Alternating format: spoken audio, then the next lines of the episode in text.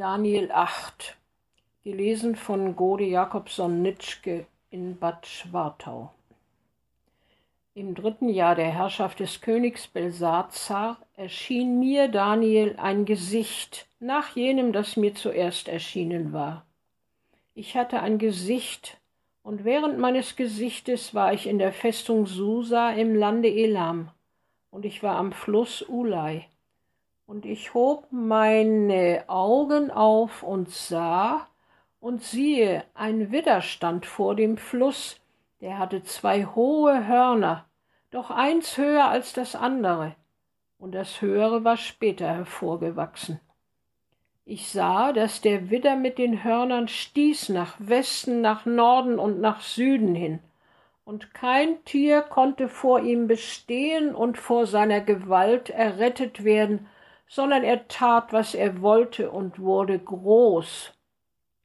Und indem ich darauf acht hatte, siehe, da kam ein Ziegenbock vom Westen her über die ganze Erde, ohne den Boden zu berühren, und der Bock hatte ein ansehnliches Horn zwischen seinen Augen, und er kam bis zu dem Widder, der zwei Hörner hatte, den ich vor dem Fluss stehen sah und er lief in gewaltigem Zorn auf ihn zu. Und ich sah, dass er nahe an den Widder herankam, und voller Grimm stieß er den Widder und zerbrach ihm seine beiden Hörner. Und der Widder hatte keine Kraft, dass er vor ihm hätte bestehen können, sondern der Bock warf ihn zu Boden und zertrat ihn, und niemand konnte den Widder aus seiner Gewalt erretten. Und der Ziegenbock wurde sehr groß, und als er am stärksten geworden war, zerbrach das große Horn, und es wuchsen an seiner Stelle vier ansehnliche Hörner nach den vier Winden des Himmels hin. Und aus einem von ihnen wuchs ein kleines Horn, das wurde sehr groß nach Süden, nach Osten und nach dem herrlichen Land hin und es wuchs bis an das Heer des Himmels und warf einige von dem Heer und von den Sternen zur Erde und zertrat sie. Ja, es wuchs bis zum Fürsten des Heeres und nahm ihm das tägliche Opfer weg und verwüstete die Wohnung seines Heiligtums. Und es wurde ein frevelhaftes Opfer an die Stelle des täglichen Opfers eingesetzt, und das Horn warf die Wahrheit zu Boden, und was es tat, gelang ihm. Ich hörte aber einen Heiligen reden, und ein anderer Heiliger sprach zu dem, der da redete, Wie lange gilt dies Gesicht vom täglichen Opfer, vom verwüstenden Frevel und das Heiligtum und Heer ausgeliefert und zertreten werden? Und er antwortete mir, bis 2300 Abende und Morgen vergangen sind. Dann wird das Heiligtum wieder sein Recht erhalten.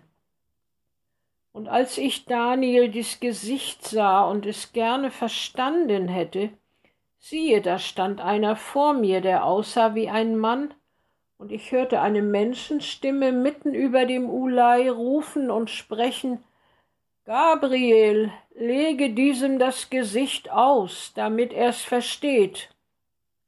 Und Gabriel trat nahe zu mir. Ich erschrak aber, als er kam, und fiel auf mein Angesicht. Er aber sprach zu mir, Begreife, Menschenkind, dies Gesicht gilt der Zeit des Endes. Und als er mit mir redete, sank ich in Ohnmacht zur Erde auf mein Angesicht. Er aber rührte mich an und richtete mich auf, so dass ich widerstand.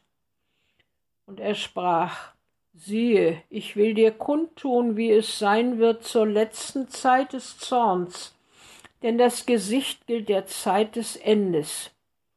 Der Widder mit den beiden Hörnern, den du gesehen hast, bedeutet die Könige von Medien und Persien. Der Ziegenbock aber ist der König von Griechenland. Das große Horn zwischen seinen Augen ist der erste König. Dass aber vier an seiner Stelle wuchsen, nachdem es zerbrochen war, bedeutet, dass vier Königreiche aus dem Volk entstehen werden, aber nicht so mächtig wie er. Aber gegen Ende ihrer Herrschaft, wenn das Maß der Frevler voll ist, wird aufkommen ein frecher und verschlagener König, der wird mächtig sein und ungeheures Unheil anrichten, und es wird ihm gelingen, was er tut. Er wird die Starken vernichten. Und gegen das heilige Volk richtet sich sein Sinnen, und es wird ihm durch Betrug gelingen, und er wird überheblich werden, und unerwartet wird er viele verderben und wird sich auflehnen gegen den Fürsten aller Fürsten aber er wird zerbrochen werden, ohne Zutun von Menschenhand. Dies Gesicht von den Abenden und Morgen, das dir hiermit kundgetan ist, das ist wahr. Aber du sollst das Gesicht geheim halten, denn es ist noch eine lange Zeit bis dahin. Und ich, Daniel, war erschöpft und lag einige Tage krank. Danach stand ich auf und verrichtete meinen Dienst beim König, und ich wunderte mich über das Gesicht, und niemand konnte es mir auslegen.